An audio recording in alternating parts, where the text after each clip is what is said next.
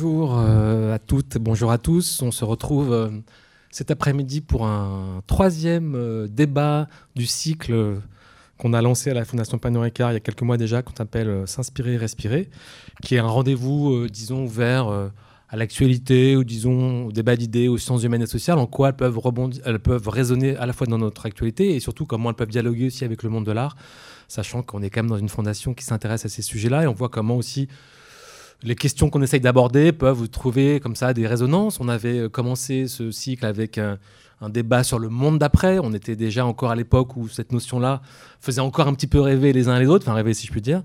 Euh, bon, quelques mois après, on voit bien que c'était un peu plus compliqué, mais déjà avec Michael Fossel, on avait bien senti qu'il y avait une ambivalence sur cette question-là. On s'est interrogé aussi il y a quelques mois sur la question de la cancel culture, qui est devenue une obsession absolue aussi aujourd'hui. On a bien, je crois, un peu expliqué en quoi c'était un concept euh, à déconstruire, surtout pas un concept d'ailleurs. En tout cas, il était le symptôme d'un moment du débat public qui était intéressant. Et aujourd'hui, on va s'intéresser à un sujet encore, j'allais dire plus ample encore que celui-là, on va s'intéresser aux rêves, euh, à l'occasion de la parution euh, d'un livre important de Bernard Lahire, qui est avec nous. Bonjour Bernard Lahire. Bonjour. Le livre s'appelle La part rêvée. C'est le deuxième volume d'un travail entamé déjà il y a plusieurs années avec ce qui s'appelle l'interprétation sociologique des rêves, qui était paru également aux éditions de la découverte, c'était il y a deux ans. Et le deuxième livre est un livre euh, encore plus épais, qui fait quand même 1200 pages, euh, sur euh, une interprétation un peu nouvelle. On va en discuter aujourd'hui avec un autre invité, André Loez. Bonjour André. Bonjour. Qui est historien et qui... alors je vais vous présenter rapidement. Donc André, vous êtes historien, vous êtes professeur d'histoire en Cagne, au lycée Victor Hugo, mais vous êtes aussi un, historien très soucieux de, l'histoire publique, de la transmission de l'histoire. Vous êtes euh, critique au Monde des Livres sur l'histoire, mais vous êtes également euh, responsable d'un podcast très, très intéressant qui s'appelle Parole d'Histoire. Par ailleurs, vous êtes un spécialiste de la Grande Guerre, de la guerre de 14, donc, sur laquelle vous avez fait votre thèse. Vous avez publié beaucoup, beaucoup aussi de publications. Merci d'être là. Bernard Lahire, je vous disais, vous êtes sociologue, vous êtes rattaché au CNRS ça fait quand même longtemps qu'on vous lit euh, dans, les sciences sociales françaises, parce que vous êtes un, des grands sociologues, euh, disons, du champ de la sociologie en France.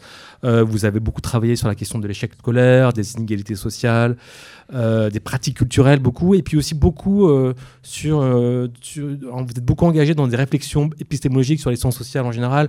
Vous avez écrit beaucoup de livres intéressants là-dessus. je peux pas, je peux pas éventuellement évoquer dans les plis singuliers du social, pour la sociologie, qui est, qui est un livre qui est intéressant intéressant au moment où il y avait des grandes euh, euh, polémiques euh, suite aux déclarations de Manuel Valls sur la culture de l'excuse, qui était un livre d'intervention, mais assez fort aussi sur la défense de votre, de votre travail. Et puis évidemment, vous avez des livres importants comme L'homme pluriel, La culture des individus, La condition littéraire. Ceci n'est pas qu'un tableau, un, essai sur l'art aussi d'ailleurs, qui est un livre important aussi sur la magie le sacré dans l'art. Voilà. Et donc votre travail maintenant depuis plusieurs années se concentre beaucoup sur cette question des rêves. Alors les rêves, rapidement une petite introduction. Euh, de quoi on rêve, comment on rêve, pourquoi, comment, qu'est-ce que signifient euh, ces rêves qui, tout à coup, au petit matin, nous habitent et dont on ne comprend rien. C'est des expériences que chacun fait et sur laquelle la psychanalyse a autorité depuis maintenant un siècle, puisque le grand texte fondateur de cette interprétation euh, des rêves, vous le connaissez, j'imagine tous, c'est celui de Freud, qui euh, date de 1900, enfin 1899-1900. L'interprétation sociologique des rêves ou du rêve, je ne sais pas, parce qu'en allemand, il est en, je ne sais, pas, si on dit du rêve ou des rêves. En tout cas, en français, on dit des rêves. Euh, et bon, qui est vraiment la science qui, enfin la science, la pratique qui fait autorité sur cette question des rêves, d'interprétation. Et vous, vous venez disons, semer un peu le trouble, qu'on veut dire, dans ce débat-là, avec euh, l'idée quand même d'introduire un regard euh, différent, décalé, plus ample, euh, le regard des sciences sociales, des sciences humaines, sur cette question du, rêve.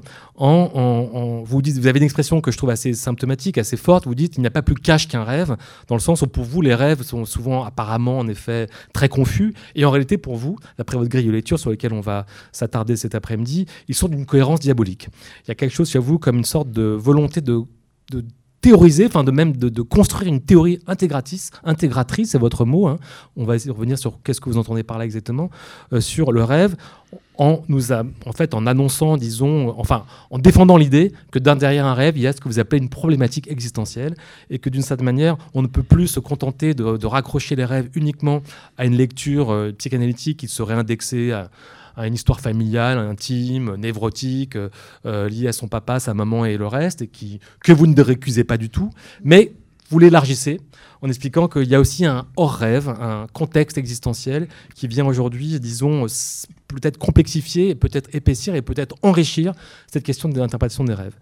Sachant que c'est une grande idée que vous avez depuis dans votre travail depuis longtemps, vous expliquez toujours que le social gît toujours dans les plis les plus singuliers de chaque individu. Alors, évidemment, euh, peut-être une petite remarque au préalable, euh, en reformulant une vieille question qu'on disait, qu'on avait dans les années 60, enfin non, j'y étais pas, mais en tout cas, je m'en souviens, qui est d'où on parle. Et, euh, d'où l'on parle, c'est intéressant parce que justement, précisément, on parle depuis un lieu qui n'est pas anodin, qui est depuis un lieu qui est une fondation, euh, une fondation, un centre d'art contemporain, et qui est par définition, j'ai envie de dire, un lieu qui abrite le monde des rêves depuis longtemps. Euh, le rêve était une matière assez, j'allais dire, euh, fondamentale des artistes. Et depuis toujours, je me souviens d'une exposition qui, avait lieu à Marseille au musée Catini il y a très peu de temps, ou il y a quelques années, qui s'appelait Le Rêve, où euh, toute la scénographie traversait toute l'histoire de l'art, hein, de l'Antiquité à nos jours, pour voilà, consigner en quoi le rêve avait inspiré les artistes depuis toujours évidemment le, le, la, donc l'histoire de enfin la page de l'art la plus célèbre là-dessus c'est évidemment le surréalisme. C'est pas d'ailleurs anodin que les deux couvertures de votre livre Bernard Lahire soient deux, deux peintures de Bernard Magritte. Donc on va bien le surréalisme a des choses à nous dire là-dessus. Mais pas que. Je peux penser par exemple à une exposition organisée euh, à la, au Palais Tokyo qui s'appelle le rêve des formes euh, qui était une exposition précisément où euh, des artistes contemporains comme aussi bien aussi importants que Hicham Barada, Michel Blasi, Clément Cogitor Bernard Dezoteux, qui est en ce moment même euh, l'artiste euh, invité de la Fondation Pagnon pour sa nouvelle exposition. Tous, euh, Jean-Luc Moulin aussi, tous ces artistes réfléchissaient en, dialogue avec des scientifiques à l'époque comment finalement un rêve générait des formes et déformait même d'une certaine manière le réel. Et donc c'était un, un symptôme voilà, de, de, de, de la présence du rêve dans le monde de l'art. Mais j'ai envie d'élargir même la question au-delà de la psychanalyse et au-delà de l'art, même champ de l'histoire, par exemple. Je, m'adresse à André là-dessus. C'est vrai que l'histoire elle-même est une pratique euh, scientifique qui s'intéresse au rêve depuis longtemps. Euh, euh, enfin, depuis longtemps, pas depuis si longtemps, mais un, un peu plus aujourd'hui, disons. Il y a quelques livres clés qui ont été, euh, qui sont comme ça des, balises importantes dans le champ de l'historiographie sur le rêve. Je pense évidemment au livre de Charlotte Berrat, on va en parler tout à l'heure, sur les rêves sous le Troisième Reich. Mais plus récemment, il y a eu des livres importants de Jacqueline Carrois, de Yannick Ripa, sur l'histoire du rêve, notamment au 19e siècle, qui était un moment important comme ça. Donc on voit bien que euh, la revue Sensibilité, qui est une revue d'histoire contemporaine, qui est une revue assez passionnante, qui s'est créée il y a quelques années, a fait aussi a publié un dossier spécial sur les rêves il y a, quelques temps. Donc on voit bien que c'est aussi dans ce champ-là, disons, un, moment comme ça euh, assez intéressant d'expérimentation et d'ouverture à, un nouvel objet. Alors pour lancer la discussion, euh, Bernard, je voulais peut-être revenir peut-être justement précisément sur ce, sur ce, sur ce long silence qu'ont eu les sciences sociales, liées à la sociologie en particulier, sur cette question du rêve. Vous, dites souvent que lorsque les enquêtés s'endorment, euh, les sociologues ferment les yeux. Euh, comment expliquez-vous peut-être ce retard des sciences sociales? Pourquoi la sociologie, à l'inverse de la psychanalyse, puis à la limite des neurosciences, de la psychologie qui sont venues après, c'est toujours un peu finalement senti un petit peu extérieur à cette question du rêve? Et, euh, et finalement comment vous avez eu envie peut-être de, de, vous intéresser à ce sujet-là qui était un angle mort précisément de la sociologie bah, en fait, c'est un objet qui n'est pas du tout évident pour les sciences sociales. Mmh. Euh, si on regarde la manière dont Durkheim, un des fondateurs de la sociologie, a fondé la sociologie, euh, l'individu est réservé à la psychologie, euh, le, le, sociologue s'occupe du collectif, des institutions, des grands mouvements, des grandes tendances. Évidemment, c'est la méthode statistique qui va, être, qui va primer, etc. Et il y a une sorte de partition entre la psychologie et, euh, et la sociologie. Et la sociologie euh, arrive après euh, la psychologie. La psychologie est déjà installée dans le, dans le paysage institutionnel et Durkheim est très prudent, en fait, d'une certaine façon. Après, petit à petit, il va être un peu moins prudent et il va commencer à attaquer un certain nombre d'objets de, de, psychologie. Bon, il l'a fait avec le suicide, par exemple qui était typiquement un objet, soit pour médecin, soit pour psychiatre ou psychologue. Et euh, voilà, alors le rêve, là-dedans, c'est euh, immédiatement perçu comme un objet qui est euh, individuel et qui est psychique. Voilà, on s'imagine, bah, c'est des choses qui sont, c'est pas une pratique observable. quand on fait de la sociologie du sport, on va observer des gens en train de s'entraîner ou de jouer au foot ou à ceci ou cela. Voilà, là, il n'y a rien à observer. Les gens sont en train de dormir. Euh, voilà, on a un récit de ce qu'ils ont vu, vécu pendant la nuit. Bon, donc il y a plein de caractéristiques de cet objet qui font que les sciences sociales ne pouvaient pas s'y intéresser euh, en, commençant.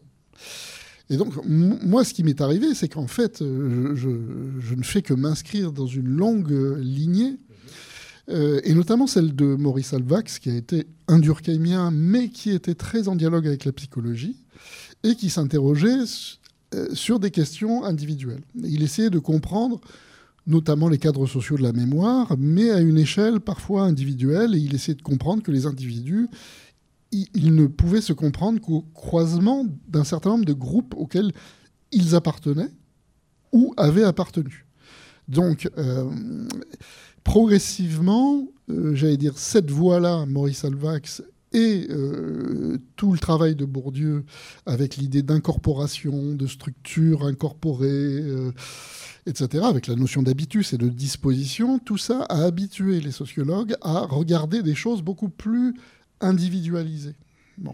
Mais il fallait constituer cette sociologie. Et moi, c'est un peu euh, ce que j'ai fait depuis le début. C'est-à-dire à travailler soit sur des cas atypiques, euh, de réussite scolaire en milieu populaire, sur des, sur des cas comme euh, j'ai travaillé sur Kafka, qui lui-même, en tant qu'artiste d'ailleurs, utilisait ses rêves, était inspiré par ses rêves pour, pour écrire. Voilà, la sociologie ne pouvait pas commencer par ça. Là, on peut, comme euh, Bourdieu a fait une, étude de cas avec Manet, avec, euh, Flaubert, même si elles ne sont pas, à mon avis, suffisantes. Et Manet, il l'a jamais vraiment publié, c'est des cours au Collège de France, mais il allait vers une creusée individuelle. On allait plonger dans de l'individualité tout en continuant à faire de la sociologie. C'est-à-dire qu'un individu n'est que le produit de l'ensemble de ses expériences sociales. Donc à un moment donné, bah oui, le rêve, euh, ça a fait partie des objets qui euh, se sont imposés à moi et, très concrètement, biographiquement, j'étais euh, à l'époque où je travaillais sur la rédaction de L'Homme pluriel, j'étais à, Berkeley. À la fin des années 90, c'est ça? C'est ça, en 97 exactement, et je, je lis un dossier d'une revue sur la sociologie des rêves. Et je vois que des collègues avaient monté un petit groupe de réflexion sur la sociologie des rêves. Mais ça, alors j'étais fasciné parce que je trouvais ça formidable de, liberté. Il n'y avait rien euh, de, ce type euh, dans la sociologie française. Euh, donc là, c'est la richesse aussi de la sociologie états-unienne, qui est énorme. Des gens peuvent se payer le luxe de travailler sur des objets aussi bizarres que, que, que cela dans les années 90. Et je, vois qu'en fait, ils travaillent, mais euh, d'une manière. Alors, ce sont des interactionnistes, mhm. et ce sont des gens qui travaillent sur les interactions euh, sociales, et donc ils s'intéressaient au rêve quand il a, une fois qu'il a été fait. Et on ne s'intéressait pas à son interprétation et à sa fabrication, mais on s'intéressait à sa circulation. À qui on, on, parle de ses rêves, avec qui on le partage, qu'est-ce qu'on en fait? Bon, bah, il se trouve qu'il y a des cultures entières qui en font des choses collectivement. Euh, dans des sociétés animistes, par exemple, euh, on parle de ses rêves euh, et on, en déduit un certain nombre de choses.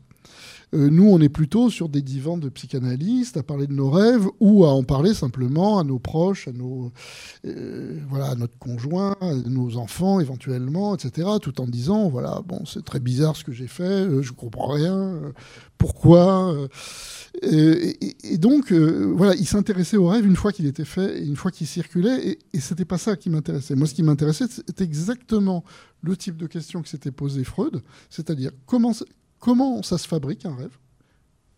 Comment, euh, voilà, est-ce qu'on peut étudier le mode de fabrication du rêve? Mhm. et quelle signification il a? Voilà. Mhm. Et c'est les deux grandes questions qui m'ont animé. Et donc, je suis reparti sur le chemin de Freud ce, travail-là vous a, vous a, pris du temps quand même, parce que vous parliez en effet de, de faire de ce colloque en 97, donc vous avez mis à peu près 20 ans à construire, je ne sais pas si on peut dire, un, modèle de recherche. Euh, expliquez-nous comment c'est construit dans le temps, euh, précisément votre approche, parce que pour le coup, elle est très inédite, elle n'avait jamais été euh, testée.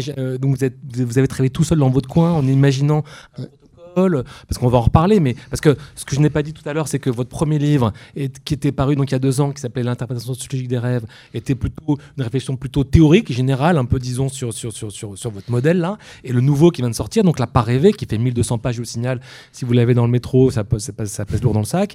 Euh, lui est un, disons, un travail plus empirique, puisque vous avez travaillé euh, à partir de 8 cas, avec 8 personnalités, on va, en reparler tout à l'heure, donc 8 euh, rêveurs avec lesquels vous avez travaillé pendant des mois et des mois pour essayer de comprendre euh, leurs rêves. Vous, les avez vus mais pendant des heures et des heures, enfin je dirais des heures, c'est même des dizaines d'heures. Hein. Oui, jusqu'à 61 heures voilà. pour une rêveuse. Voilà, donc c'est presque autant qu'un psychanalyste, enfin peut-être pas, ça dépend, ceux qui font oh, des pendant 10 ans. c'est plus. Bah, il y a des, mecs qui font des analyses pendant 10 ans. Hein. Sur 2 ans, c'est plus. 10 ans d'analyse avec raison de 2-3 séances, ça fait beaucoup hein, par semaine. Oui, d'accord. Mais, mais, quand, quand, vous savez que les séances peuvent durer juste une demi-heure, moi je faisais des séances de 3 heures, 4 heures, 5 heures parfois quand les gens étaient partants. On faisait des choses très très longues. C'était enregistré. C'est pas, c'est très important. Hein. C'est pas juste anecdotique cette histoire. C'était enregistré, transcrit, et euh, je, je, travaillais pendant des heures après sur ce qui était transcrit. Alors que les psychanalystes ne veulent pas de rêves écrits, ils ne veulent pas euh, prendre des notes pendant la, la séance. Et ils notent après, alors qu'ils voient parfois beaucoup de gens dans la journée. Moi, franchement, je ne sais pas ah comment on peut faire. Eux, ils intéressent à l'attention flottante. Vous, vous êtes dans la consignation précise. Ben, J'essaie de faire de la science.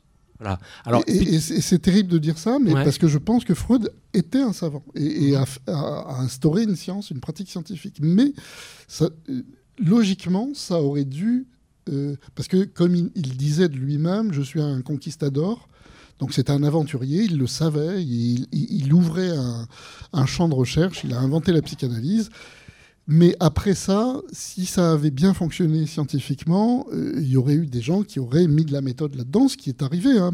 Pour une partie, j'ai trouvé des, des, gens très inspirés de la psychanalyse, plutôt aux États-Unis, qui, dans une pratique psychiatrique, enregistraient, euh, enfin, faisaient un travail. Euh, la science, c'est observer, enregistrer, objectiver, et travailler là-dessus de manière rigoureuse. Et on tirait des, des, lois presque. Euh, voilà, et Freud en plus travaillait parfois sur un seul rêve d'une personne. Euh, je, vous assure que c'est... Moi j'ai travaillé parfois jusqu'à plus de 1000 rêves pour un, enquêté, où des, des, Bon, certains ont une soixantaine de rêves par exemple, ou 100, 100 rêves. Euh, travailler en fait sur une plus grande série de rêves, c'est plus utile pour interpréter correctement que de travailler sur un, seul rêve. Parce qu'un seul rêve, c'est de l'acrobatie.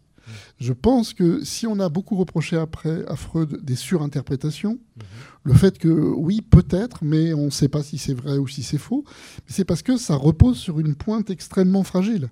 Moi, je pense que plus on multiplie les rêves, euh, plus on voit des récurrences, on voit que les gens, notamment, alors quand les gens sur 40 ans rêvent des mêmes choses, là, vous êtes à peu près sûr de ne pas vous tromper.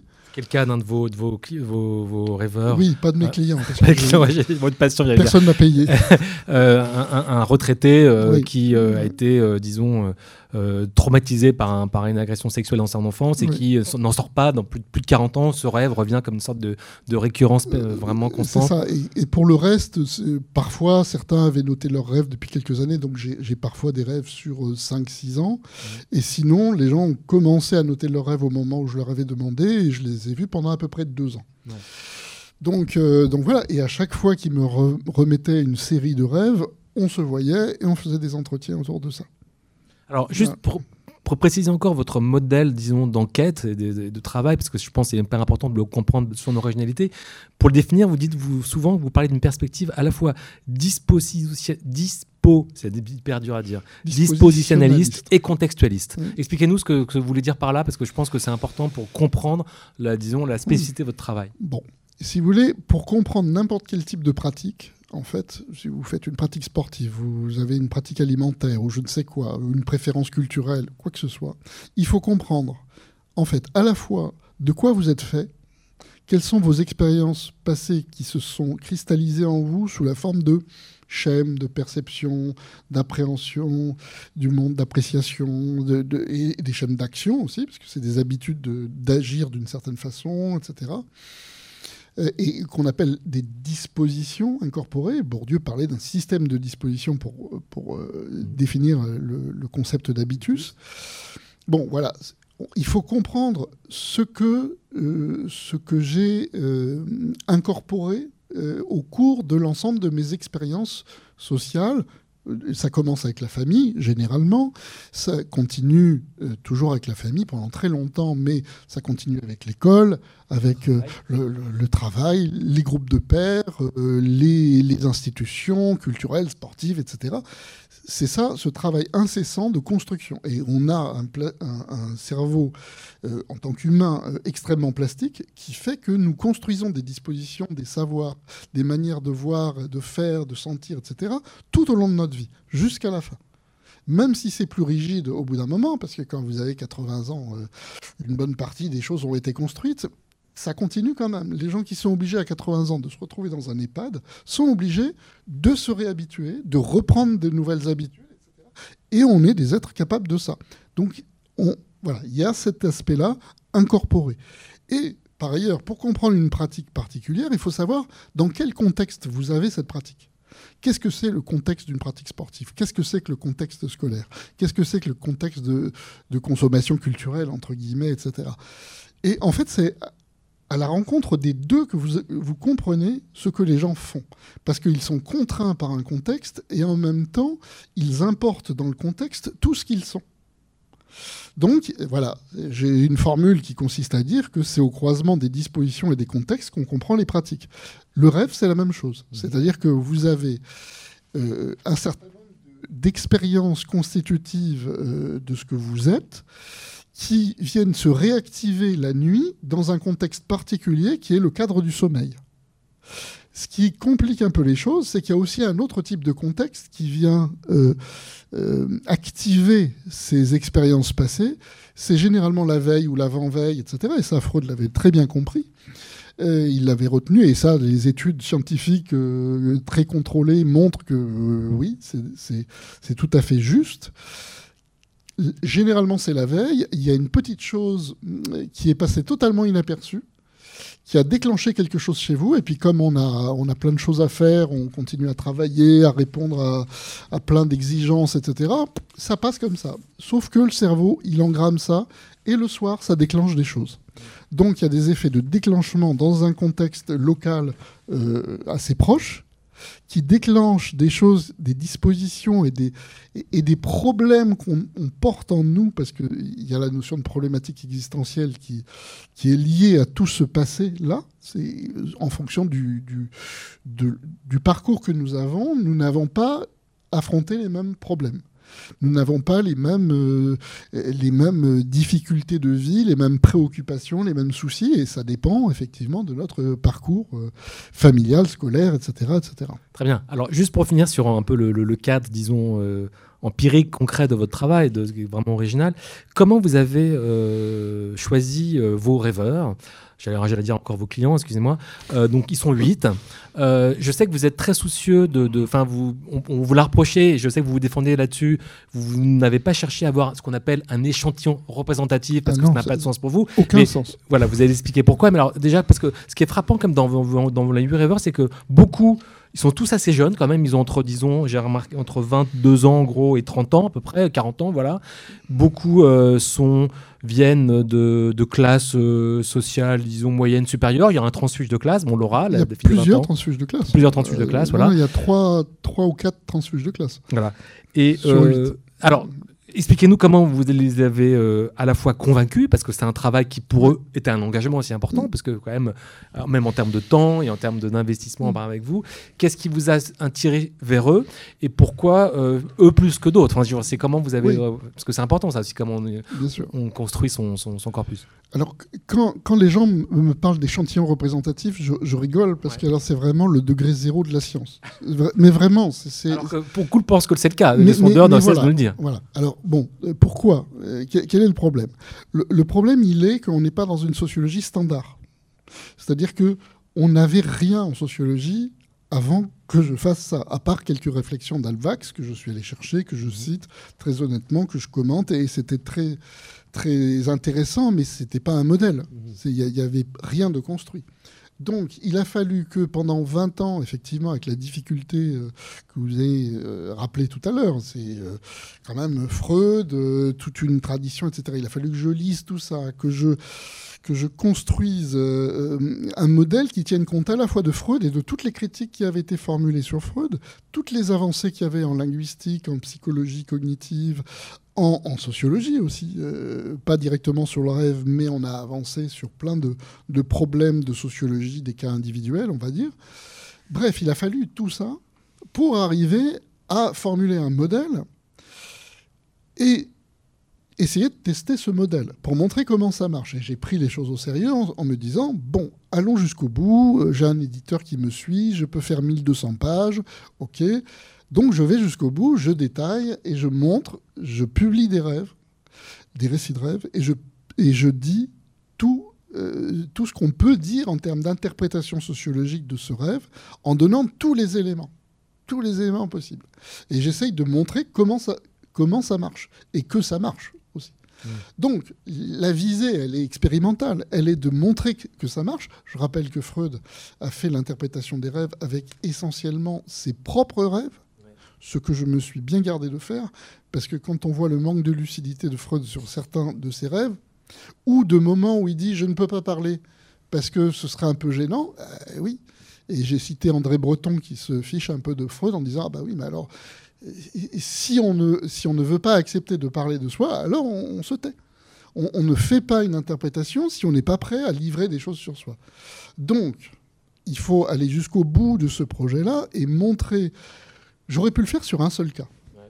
Bah, le cas de Gérard, 64 ans, qui me livre plus de 1000 rêves, franchement, euh, vu qu'il n'y a aucun équivalent, et j'en ai publié à peu près 300 de ces rêves, qui sont relativement courts, donc ça va, on peut, on, peut le faire.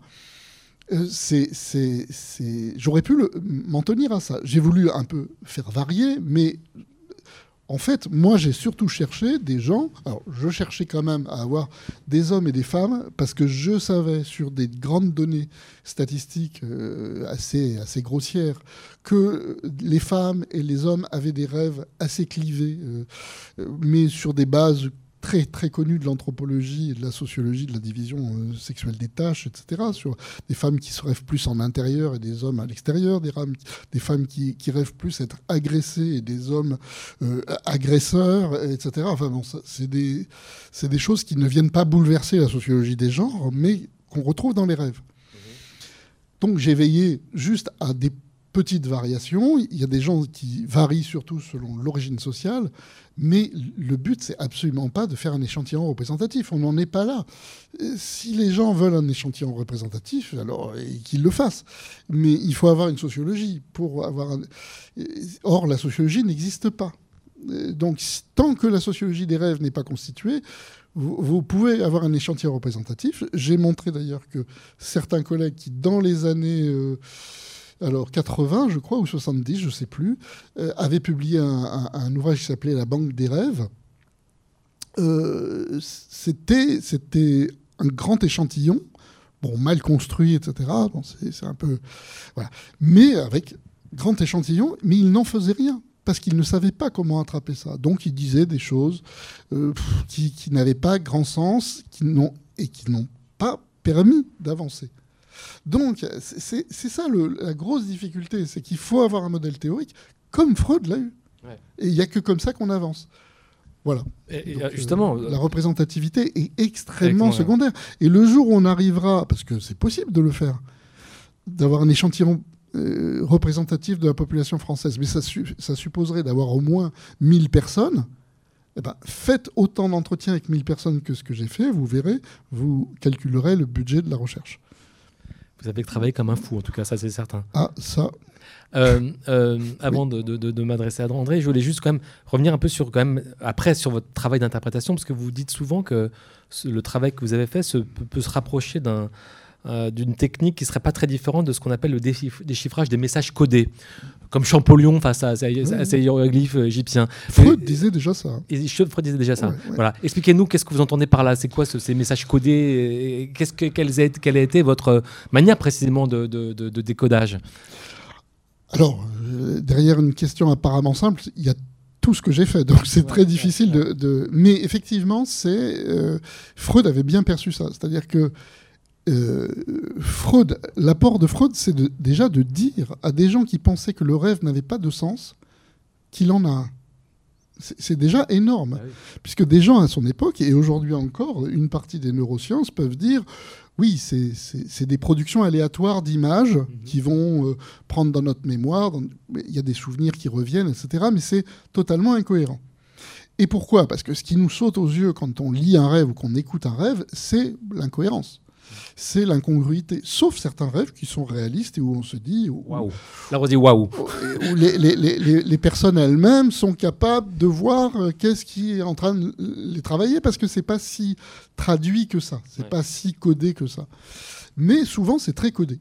Et, les gens, euh, d'ailleurs, euh, sont venus parfois me, me porter leurs rêves en étant après très embêtés de m'avoir livré ces rêves.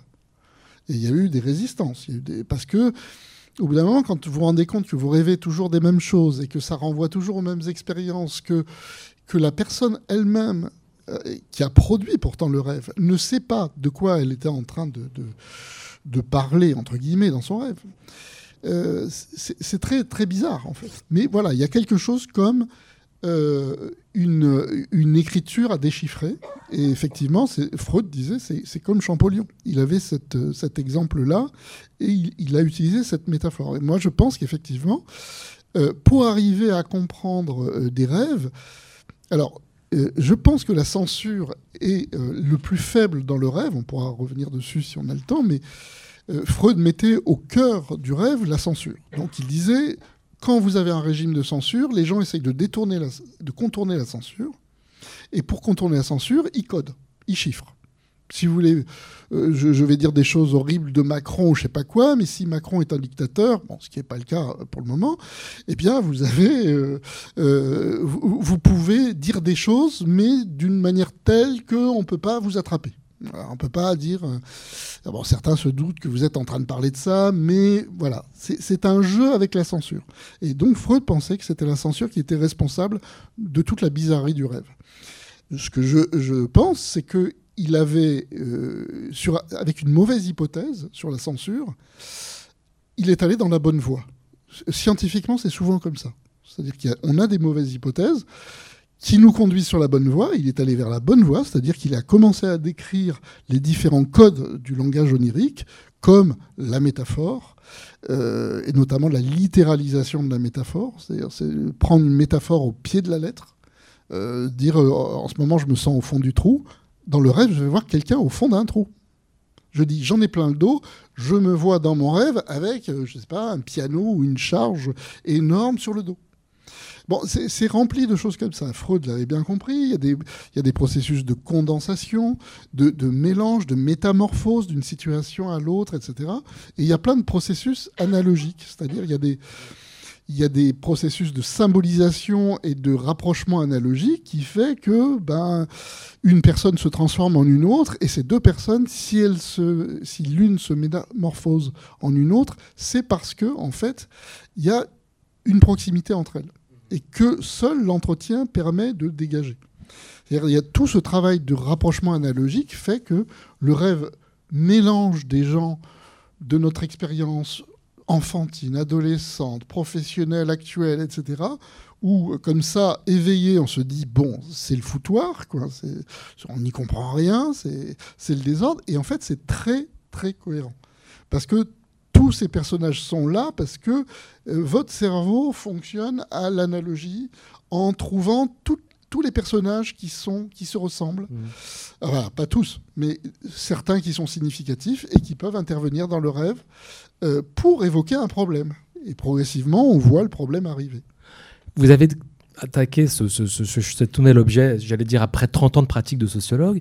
Donc, je veux dire, c'est que vous avez eu le temps de vous intéressez euh, aux structures de domination. Enfin, vous, vous, connaissez beaucoup de choses sur la, société, comment elle est travaillée, voilà, dans, dans, dans ces profondeurs.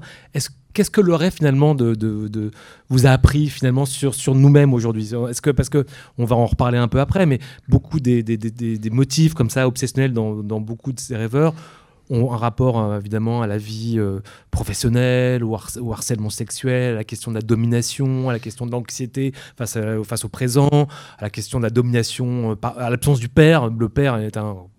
c'est pas un scoop non plus énorme, hein, mais le père a toujours un problème quand même, beaucoup, chez beaucoup d'entre eux. Euh, des questions comme ça de, reconnaissance, d'absence de reconnaissance chez soi. Est-ce que, c'est est-ce que ça vous a surpris ça, ou est-ce que vous, finalement, c'était venu confirmer une sorte de connaissance que vous aviez déjà du monde social? Bah, en fait, euh, moi au départ, je m'attends à tout. J'ai un matériau. C'est ça l'intérêt d'avoir du matériau et de faire du travail scientifique empiriquement fondé. C'est que on est forcément euh, surpris. Euh, moi, la plupart des rêves qu'on me donnait, je n'y comprenais rien. Les, premières euh, réactions que j'avais, c'était Mon pauvre, dans quoi tu t'es engagé? Je vous le cache pas. Vous avez flotté vous-même un peu au début ah, mais Évidemment, évidemment, puisque vous ne comprenez rien. Mais c'est ça qui est intéressant, c'est de ne rien comprendre. Mais de même, quand j'ai travaillé sur Kafka, je lisais Kafka, je ne comprenais à peu près rien à Kafka je, crois que c'est l'expérience de beaucoup de gens. Quand vous lisez Kafka, euh, bon, si vous vous intéressez juste à la forme, vous pouvez trouver ça très joli, etc. Mais pourquoi on passe d'une situation à une autre de manière très contre-intuitive, bizarre, un peu absurde, etc vous comprenez rien. Et progressivement, euh, la science permet en fait de comprendre des choses qui paraissent au départ euh, très absurdes, euh, voilà, incompréhensibles, etc. Donc moi, au départ, bah, j'ai été effectivement face à ces, cas de rêve très très désemparés. Et puis petit à petit, on arrive à comprendre des choses. Alors oui, j'ai vu que ce qui rentrait dans ces rêves, c'était à la, à chaque fois des grandes préoccupations que les gens avaient. Ça peut être de la compétition scolaire pour un jeune qui a fait, qui a passé les concours d'entrée, euh, notamment dans les grandes écoles. Euh, bah, la compétition est quelque chose qui les travaille beaucoup, surtout quand ils ont échoué à plusieurs reprises à un concours, etc. bon, c'est quelque chose qui les travaille. Euh, ça peut être des, concurrences affectives au sein de la famille, entre frères ou entre frères et sœurs. Ça peut être euh, un rapport conflictuel avec, avec son père, avec sa mère. Ça peut être le fait d'être transfuge de classe.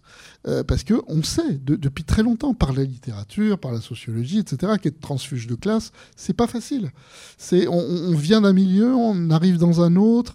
Ce, ce, parcours-là, cette traversée de l'espace social n'est pas euh, juste une formidable aventure. C'est rempli de, de problèmes de, de, sentiment de ne pas être à sa place, ni dans sa famille d'origine, ni dans le milieu d'accueil, etc. Donc, bah, toutes ces choses-là qui travaillent les gens, j'allais dire ordinairement dans la vie sociale, eh ben, ils, peuplent leurs rêves, ça hante les rêves des, des, gens. Donc, euh, oui, j'étais pas étonné. Alors, si j'augmentais le nombre de cas, si j'étudiais des rêves de, euh, d'ouvriers euh, licenciés, etc., je suis sûr que j'aurais des rêves de licenciement, des rêves d'humiliation euh, au travail, des rêves de... Voilà, parce que en fonction de la vie qu'on a menée, qu'on mène, on n'a pas les mêmes problèmes qui se présentent à nous et qui nous travaillent plus ou moins.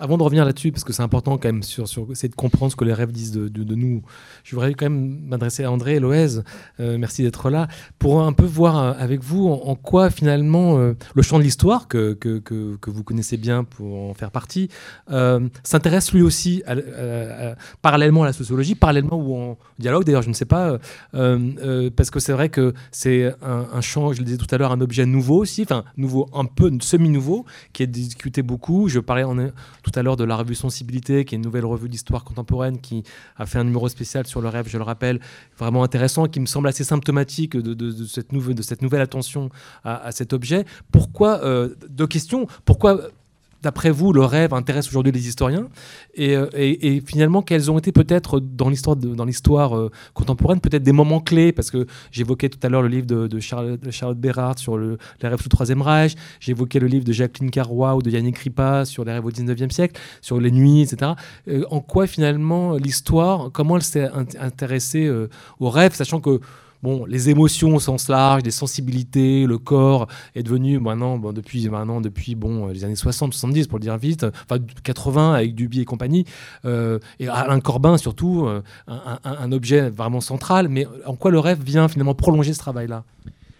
Merci. Alors, je, pense que l'histoire, finalement, était une, discipline des sciences sociales qui était tout à fait prédisposée à, recevoir favorablement les, propositions de Bernard Lahire et euh, la, question d'une sociologie du rêve, euh, pour différentes raisons. On a parlé de Champollion tout à l'heure, et je trouve que l'analogie est très très intéressante, parce que Champollion, euh, qu'est-ce qu'il a fait? Eh ben, Il a déchiffrer un code qui n'était plus opérant à l'époque où lui-même vivait. Les hiéroglyphes étaient compréhensibles 3500 euh, ans avant euh, et ils ne l'étaient plus au moment euh, début 19e où, lui essayait de les décoder.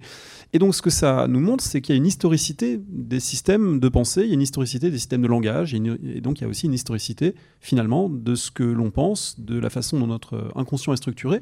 Et donc Champollion en faisant ça, il traduit pour nos contemporains quelque chose qui avait son propre codage. Et d'une certaine façon, le travail historien, euh, il tend à montrer par beaucoup d'aspects qu'on ne pense pas de la même façon suivant les périodes.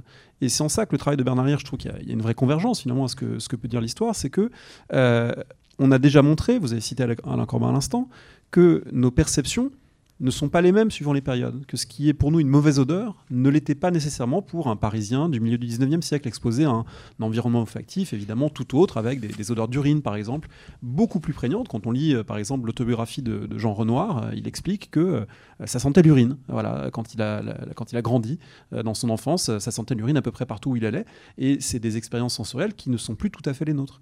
et donc Corbin a montré ça à partir des odeurs, à partir aussi des sonorités.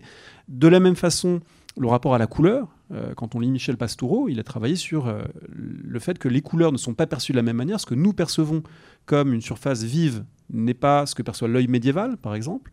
L'œil médiéval, il est beaucoup moins sensible, par exemple, à la différence des couleurs, le rouge et le vert, qui pour nous sont des couleurs qui contrastent. Pour un médiéval, finalement, c'est des couleurs, si elles sont de la même intensité, qui vont être équivalentes. En revanche, c'est l'uni et le, le hachuré qui heurtent véritablement, qui forment un couple d'opposition. Alors, quand on lit ces travaux, donc de Pastoureau, de Corbin, de beaucoup d'autres, on se rend compte en fait que les schémas de perception, euh, nos, façons de sentir et de penser, comme euh, disait Marc Bloch, c'est l'un des titres euh, des chapitres de, la société féodale, donc dès 1939, les façons de sentir et de penser ne sont pas toujours les mêmes suivant les périodes. Donc je pense que avoir conscience de ça, c'est avoir conscience qu'effectivement, on ne rêvera pas des mêmes choses dans l'Égypte antique, ou euh, dans la Bourgogne médiévale, ou à Paris au XIXe siècle, ou à Vienne au XIXe siècle, et euh, ici en, 2021.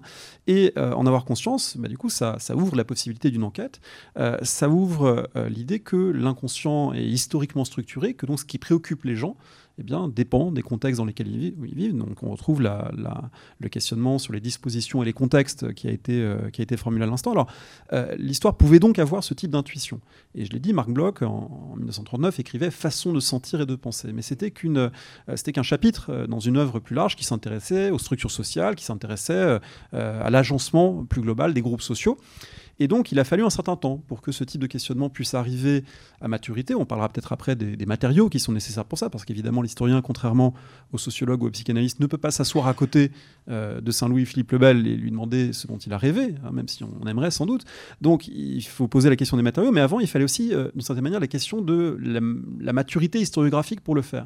Et ici, il faut rappeler peut-être très brièvement que euh, l'histoire s'est constituée comme science à la fin du 19e siècle, donc on va dire dans le dernier tiers du 19e siècle, Qu'en se comme science, elle a avant tout commencé par traiter de la grande histoire, c'est-à-dire d'une histoire étatique, juridique, politico-militaire et administrative, l'histoire des rois, l'histoire des reines, l'histoire des batailles, l'histoire de la construction des États, dans un, aussi dans une logique hein, de, de, récit sur le passé qui aidait les États à se construire à cette époque-là, à la fin du XIXe siècle. Dans un second temps, notamment sous l'impulsion de la sociologie, les historiens dits des annales en France, comme Marc Bloch, Lucien Fèvre, ont cherché à étendre ce regard à l'échelle non pas des individus pour l'instant, mais à l'échelle des groupes sociaux. Et donc s'intéresser à l'histoire rurale, s'intéresser à l'histoire ouvrière, s'intéresser euh, aux paysans, s'intéresser donc euh, à des ensembles humains et dès ce moment-là, à commencer à avoir un questionnement sur ce que les gens ressentent, sur la façon dont ils pensent les choses, dont ils voient les choses. Lucien Fèvre, euh, qui tenait pas Freud en grande estime dans les années 1930, travaille déjà sur des individus. Travaille sur Rabelais, travaille sur Luther, s'interroge sur la façon dont ils conçoivent le monde et la façon dont ils appréhendent et par quelle catégorie ils appréhendent le monde autour d'eux. Donc on est déjà à l'orée de quelque chose qui pourrait s'intéresser à l'onirique, à l'inconscient. Mais on n'y est pas encore tout à fait parce que ce qui domine à l'époque cette voie de l'histoire, parce que l'histoire, on va dire, un peu traditionnelle, institutionnelle, n'a pas disparu, elle domine encore. Mais ce qui domine encore la curiosité de ces historiens bah, c'est quand même la question des groupes, la question des rapports sociaux, la question de l'histoire économique, l'histoire sociale. Les annales s'appellent les histoires, les annales d'histoire économique et sociale dans un premier temps.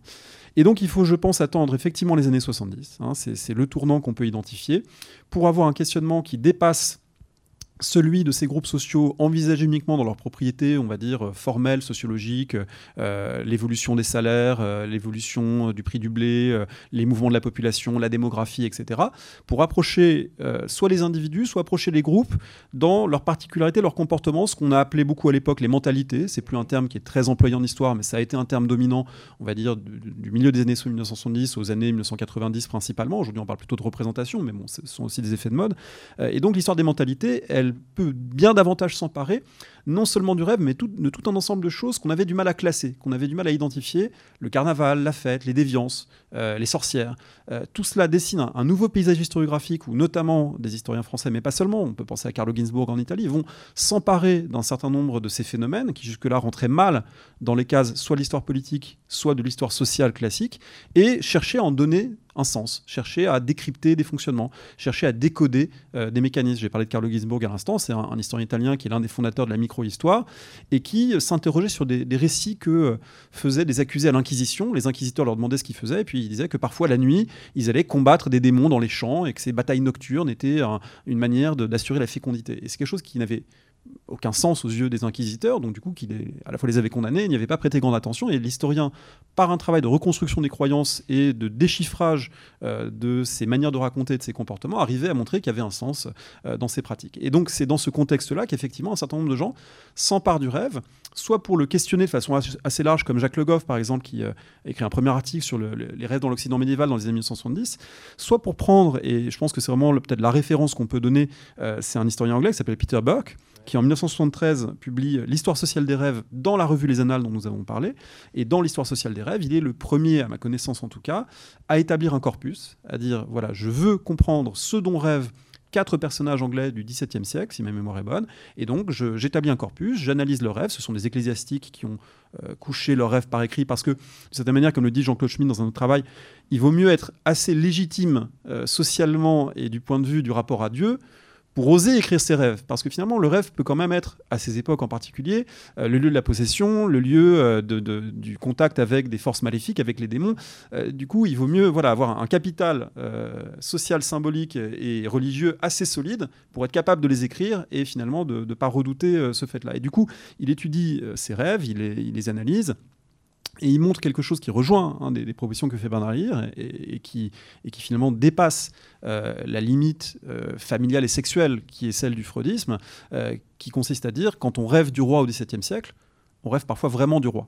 On rêve pas forcément du père qui vous domine et du désir infantile refoulé pour sa mère, etc.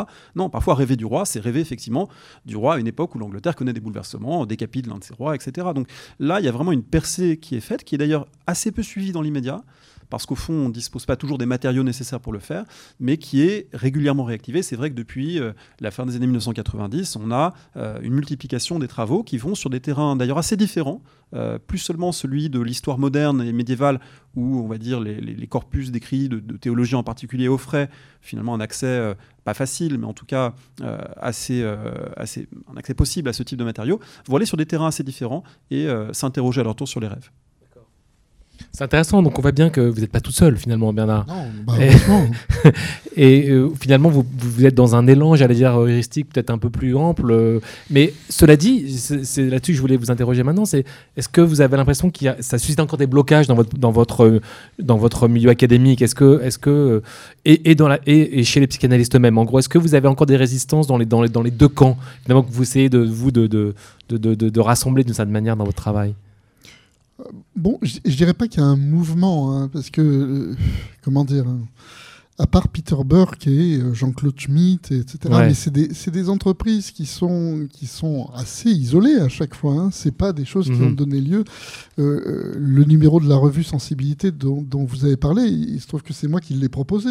Et que, du coup, on est allé chercher des, des, des textes euh, qu'on a traduits, etc. Enfin bon, et on a demandé à des gens de collaborer qui avaient commencé à travailler sur le rêve. Donc, si, on, a commencé à créer un mouvement d'une certaine façon, mais, franchement, c'est vrai que c'est pas, on peut pas dire que ce soit un, un, champ très structuré, très, très discuté, etc.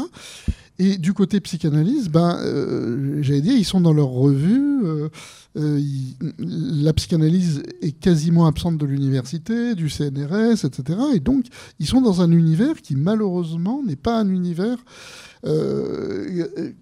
comment dire, réglé par des, des, controverses scientifiques, par des discussions scientifiques, etc. Vous dialoguez parfois avec certains d'entre eux ou pas Mais bien sûr, bien mhm. sûr. Mais, mais, si vous voulez, euh, le, la première, euh, vous me demandez est-ce qu'il y a des résistances de psychanalystes Moi, j'ai des psychanalystes euh, lambda, on va dire, qui me, qui me contactent et avec qui je discute, je suis en échange, ou des psychiatres à tendance psychanalytique, etc.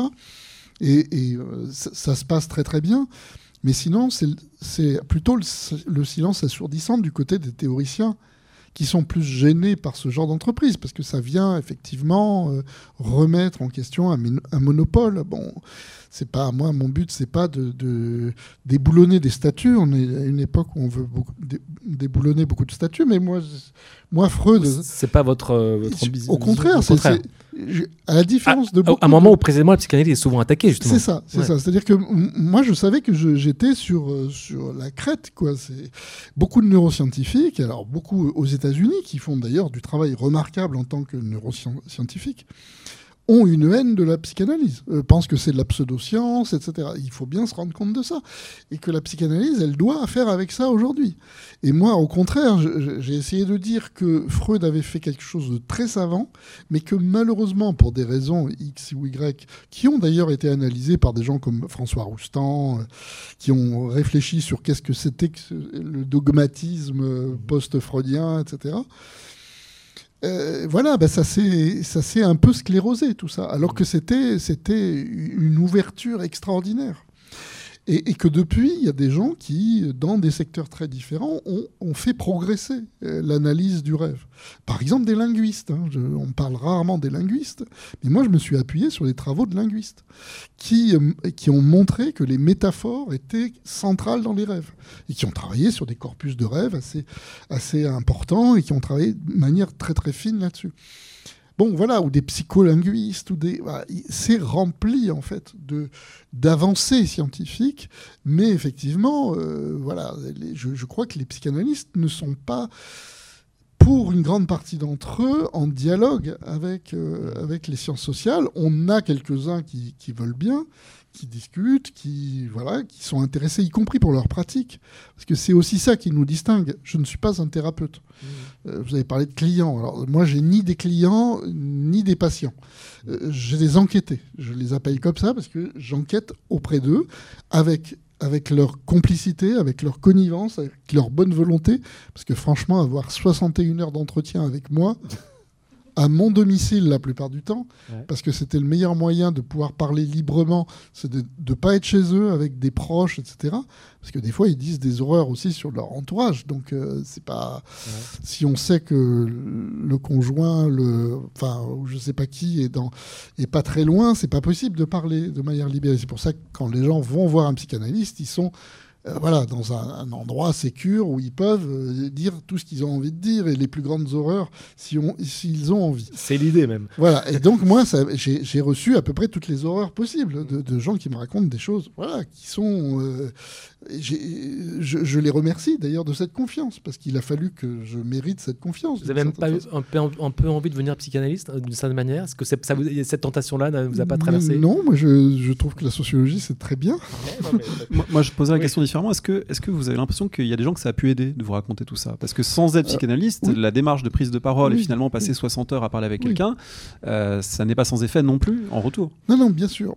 Alors, voilà, c'est compliqué. C'est que moi, mon métier, c'est pas d'être thérapeute donc je ne visais pas à soigner les gens concrètement, mais je sais, depuis que je fais ce métier, qu'on produit des effets thérapeutiques, mais même quand on fait un entretien de deux heures.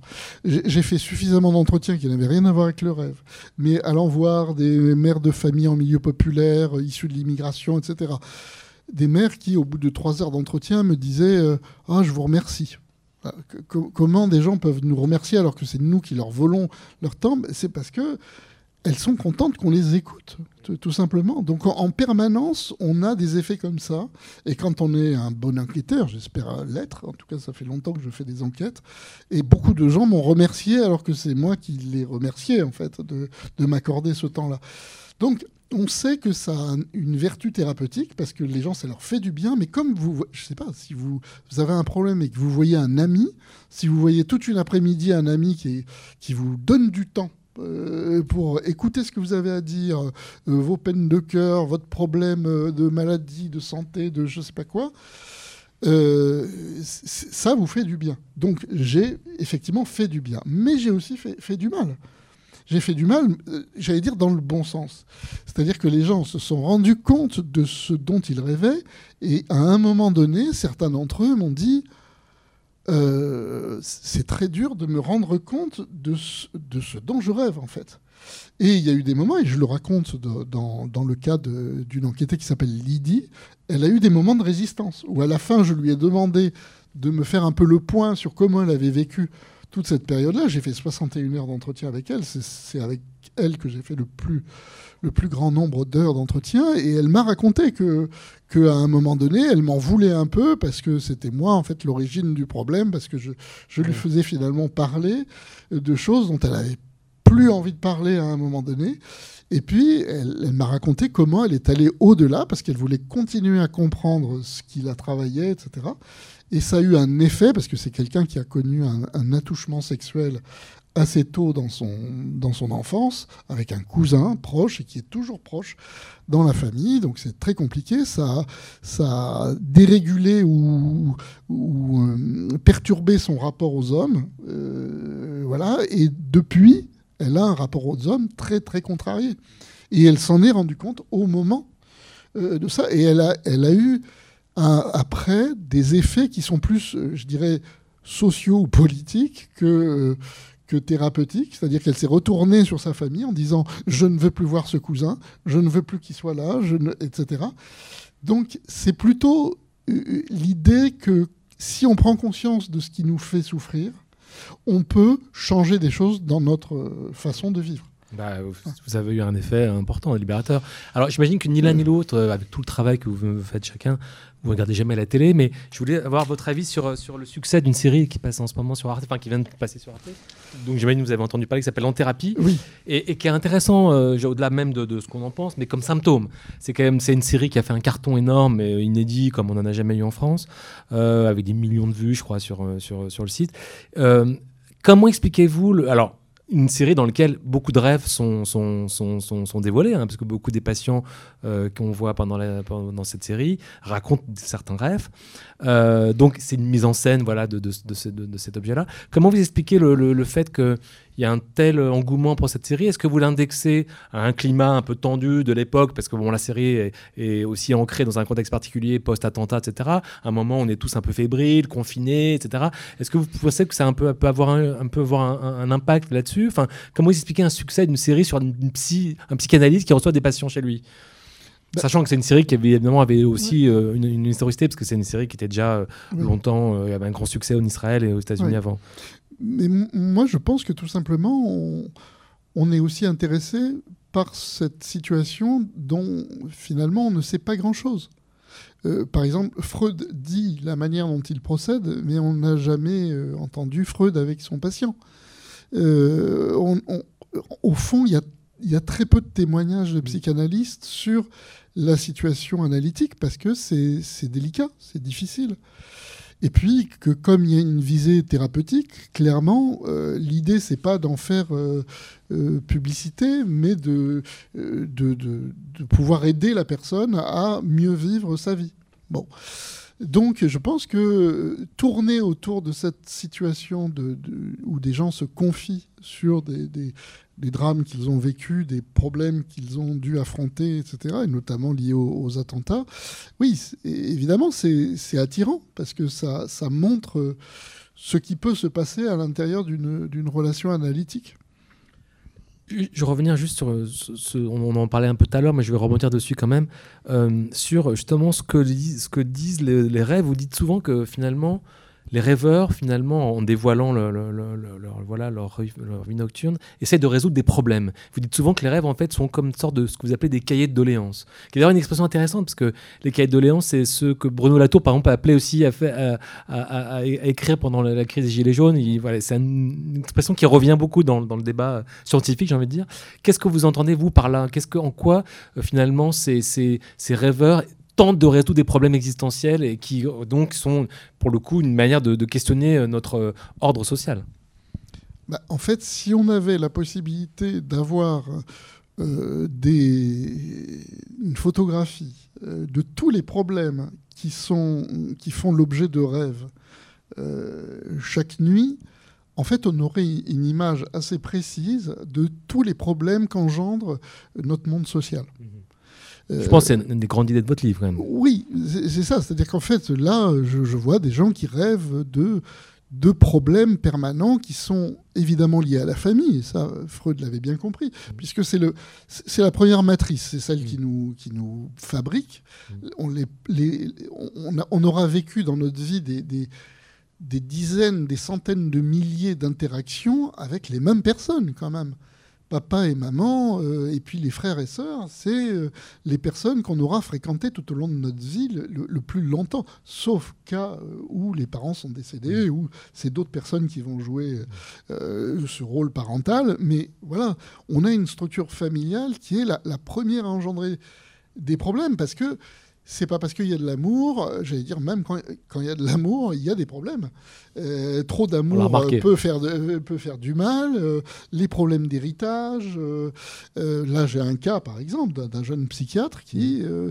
a un problème de, rupture d'héritage par rapport à son père, mm. qui est chirurgien. Bon, c'est interne aux classes supérieures, mais oui, c'est des choses qui se jouent en permanence. Il y a des drames qui se jouent dans la famille, mais ça continue à se jouer à l'école.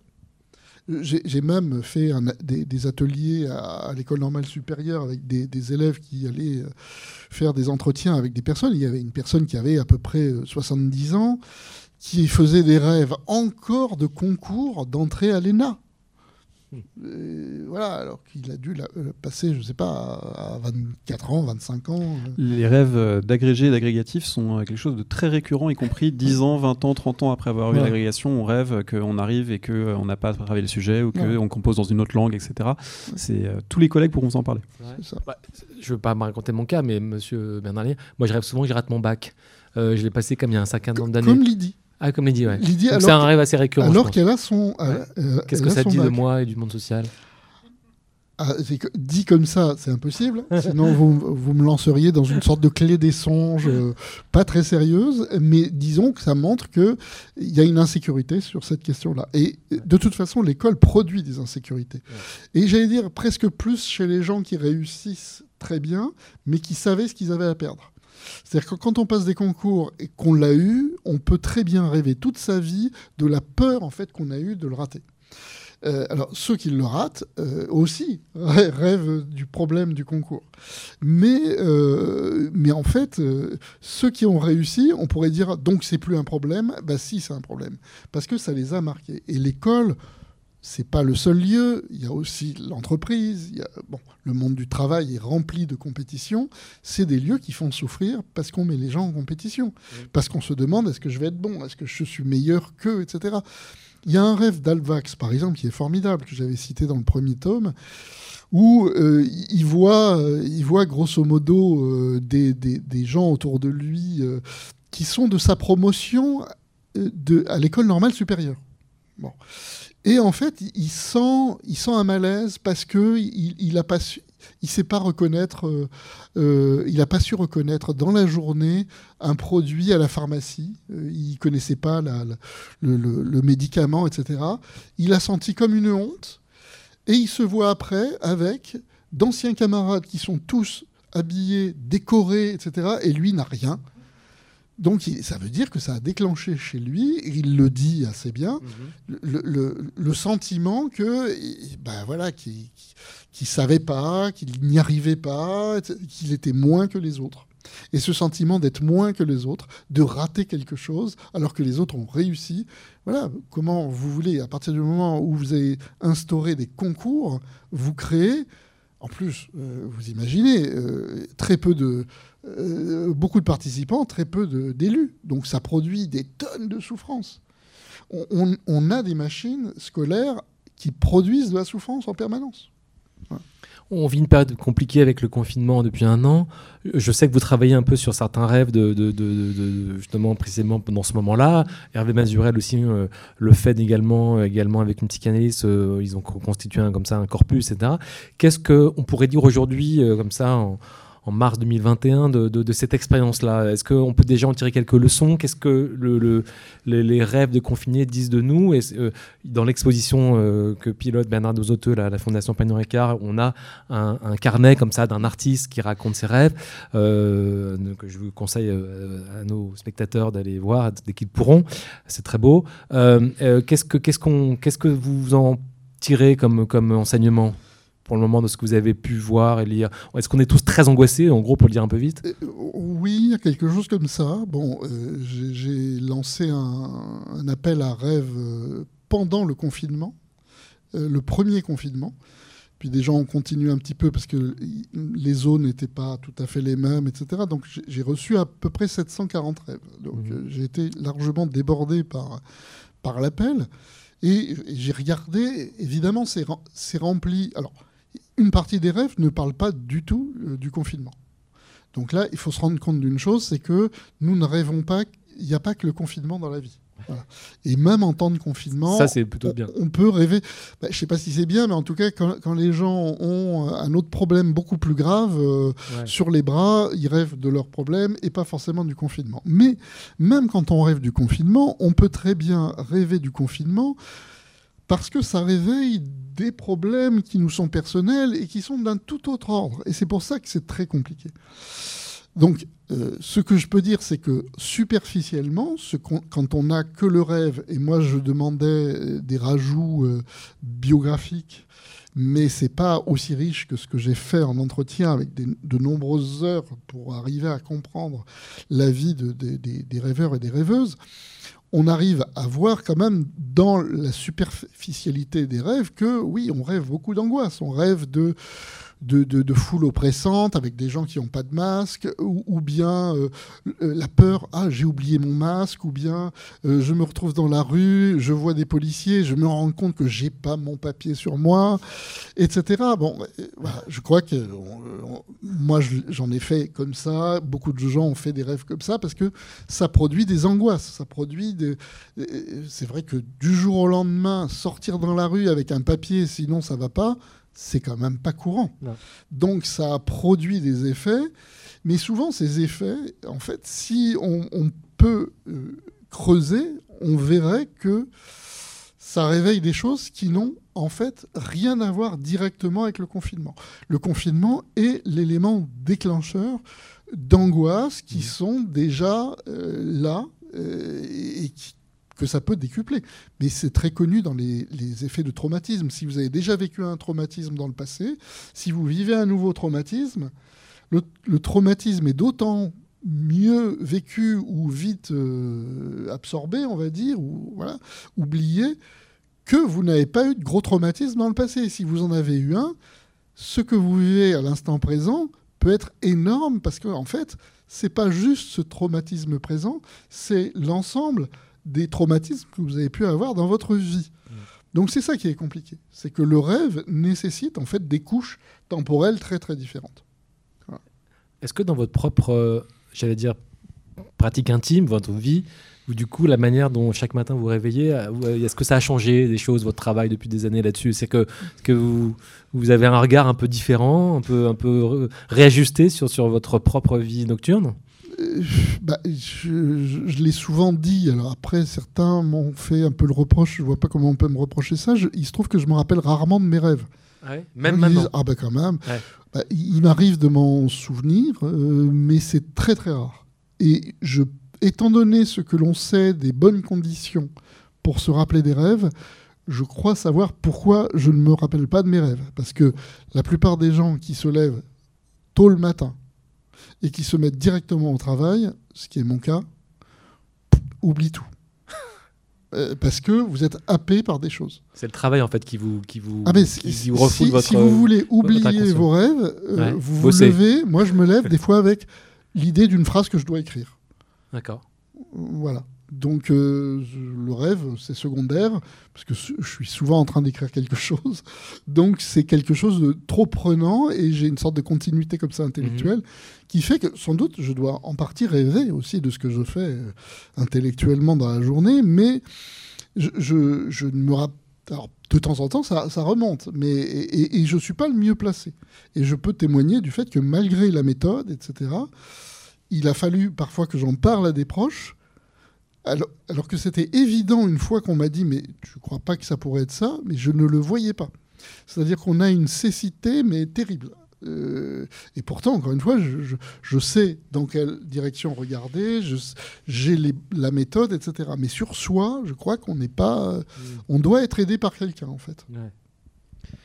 Jean-Marie, vous parliez de- des rêves euh, durant le confinement et de, ce que ça dit. Et évidemment, ça fait penser à, ce livre auquel on a fait allusion. On n'en a pas parlé de, Charlotte Bérat, publié en 1966, qui s'appelle Rêver sous le Troisième Reich. C'est une Allemande qui donc euh, a fui l'Allemagne nazie en 1939, mais après avoir passé des années à recueillir des rêves euh, de proches en particulier, euh, et pour savoir comment on rêvait sous l'Allemagne nazie. Et, c'est un livre qui est euh, vraiment fascinant et qui montre qu'effectivement on ne rêve pas de la même façon sous une dictature que dans une démocratie, qu'on ne rêve sans doute pas de la même façon en période de crise économique ou de crise sanitaire qu'en période plus ordinaire. Et en même temps, j'ai presque envie de dire, ce n'est pas forcément là que se trouve l'apport d'une interrogation sur les rêves. Parce que si on demande aux rêves simplement de nous confirmer ce qu'on sait de la société, peut-être que c'est pas ça qui, est intéressant. C'est-à-dire qu'on n'a pas besoin des rêves euh, des habitants de l'Allemagne pour savoir que le, nazisme était un régime de terreur. Tout comme on n'a pas besoin de savoir comment on rêve durant le confinement pour savoir que c'est une période d'épreuve sociale collective. Donc, euh, c'est pas forcément dans euh, le contenu des rêves ou dans euh, ce qu'ils nous disent de la société dans laquelle ils, euh, opèrent que se trouve l'apport. Euh, Peut-être que l'apport se trouve dans le décalage justement euh, entre les façons de rêver dans des contextes différents où là peuvent ressortir les singularités, parce qu'au fond, savoir que euh, on rêve euh, de façon angoissée durant une période angoissante, c'est assez intuitif. Euh, en revanche, parfois saisir des décalages et justement disposer d'enquêtes qui ponctuellement vont venir éclairer comment on rêve à l'époque moderne, comment on rêve au Moyen Âge, comment on rêve euh, au 19e siècle, etc. Je pense que ça peut être, intéressant et ça renvoie du coup à un point sur lequel je voulais rebondir tout à l'heure quand on a parlé de Freud, des psychanalystes et finalement un peu de la, difficulté des, psychanalystes à, à- accepter certaines propositions. Ça renvoie en fait à un problème qui est que la psychanalyse et Freud a dans un premier temps décodé et, et produit des outils pour décoder les rêves, mais avec une limite, c'est que ça a été immédiatement encodé, si je puis dire, avec toute une série de métaphores, de concepts et de vocables euh, qui se voulaient intemporels, qui se voulaient euh, universels. Le complexe d'Oedipe en fait partie, mais on pourrait euh, trouver quantité d'autres termes figés et qui sont presque devenus sacrés pour une partie sans doute de, de la profession et des théoriciens de la psychanalyse, et qui du coup posent problème parce qu'on perd complètement l'inscription contextuelle de la psychanalyse. La psychanalyse est une pratique née à Vienne à la fin du 19e siècle. Et donc la façon d'interpréter les rêves et la façon de plaquer dessus, par exemple, euh, eh bien, euh, la mythologie grecque, ça n'avait de sens finalement que pour une certaine couche bourgeoise lettrée pour qui ces schèmes issus de la mythologie grecque étaient opérants parce qu'ils allaient à l'opéra, parce qu'ils lisaient, euh, parce qu'ils avaient reçu une formation classique, par exemple. Donc ici, je pense qu'une des, une des clés de ça, c'est d'arriver à garder la démarche qui consiste à s'interroger, à décoder, à interpréter, mais à l'arracher à son contexte, à prendre conscience que la psychanalyse elle-même, elle est contextuelle et que du coup, les clés qu'elle livre, elles sont contextuelles. Et je citerai, comme on est dans un lieu artistique, je citerai une phrase de Nabokov qui m'avait beaucoup frappé quand je l'avais lu dans un entretien. Euh, Nabokov s'est toujours intéressé à ses rêves, s'est toujours intéressé à sa vie intérieure et a toujours euh, refusé finalement euh, que le freudisme vienne lui dicter ce qu'il ressentait ou la façon dont il voyait les choses. Et il avait déclaré dans une interview euh, je refuse de rêver les rêves petits bourgeois euh, euh, d'un viennois à parapluie râpé.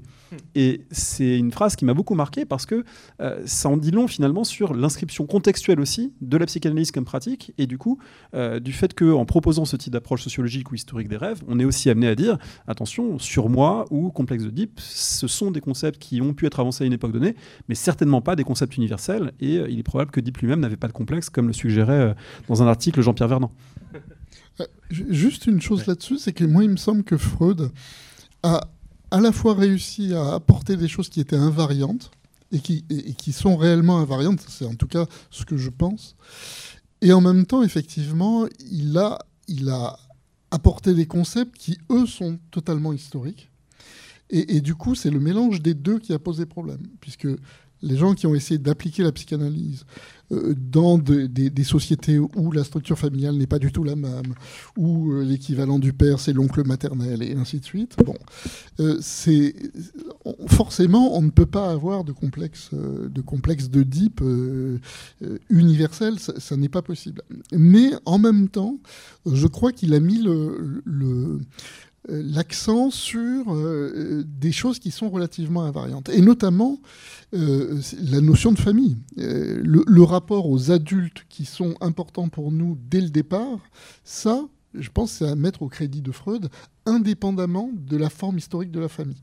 De la même façon sur l'inconscient. Il n'était pas le seul à parler d'inconscient. Hein. Ça, il y a toute une histoire de la découverte de l'inconscient. Il y a eu des livres là-dessus formidables.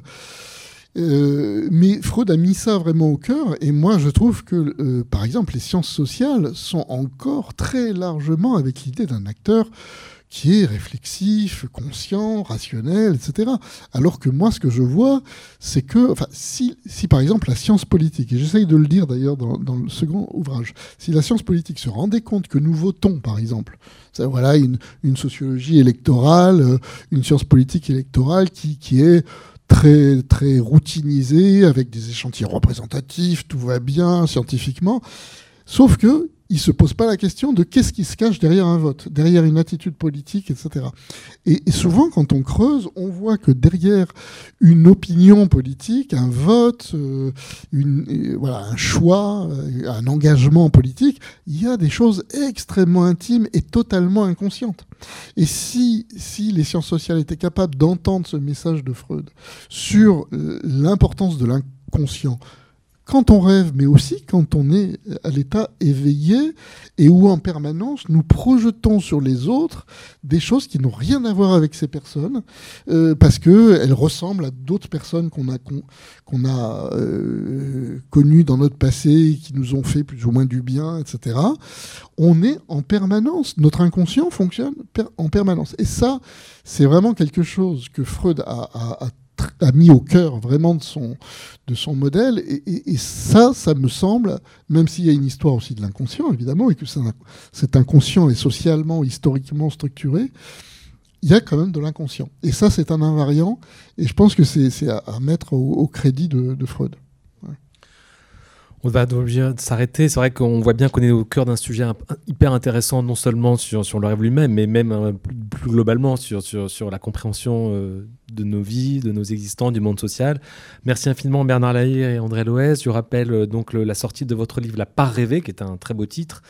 L'interprétation sociologique des rêves, volume 2, ça paraît aux éditions La Découverte. Après, nos amis qui nous regardent, qui doivent s'intéresser à l'art, on les invite à venir dès qu'ils pourront voir une nouvelle exposition collective euh, avec de Bernard de qui est, qui est des Bertrand, pardon, très très belle. Et puis je pourrais aussi citer euh, le, livre, de petit livre d'un ami et, critique d'art qui s'appelle Jean-Max Collard, qui avait écrit, fait paraître il y a quelques années l'exposition de mes rêves, qui était précisément aussi un très beau projet où il racontait que euh, la nuit, ses, ses, souvenirs d'exposition étaient, étaient, étaient, diffractés et renouvelés par ses rêves. Et c'était aussi une manière de raconter l'histoire de l'art de manière un peu différente. C'était aussi la le rêve comme euh, aussi comme euh, voilà comme euh, activation d'un imaginaire. Bon, c'était un très beau projet aussi. Voilà, donc je vous bah, je vous remercie tous les deux infiniment. Merci beaucoup. Nous on se retrouve normalement un peu plus tard, hein, dans quelques mois. D'ici là, peut-être on aura le temps de retrouver nos amis, faire la fête. Peut-être qu'on aura une salle pleine de monde. On verra à ce moment-là. Je crois que c'est en mai, donc on, se reverra d'ici là pour un nouveau numéro, le volet de cette, de cette collection d'entretien. Merci beaucoup et à bientôt. Au revoir.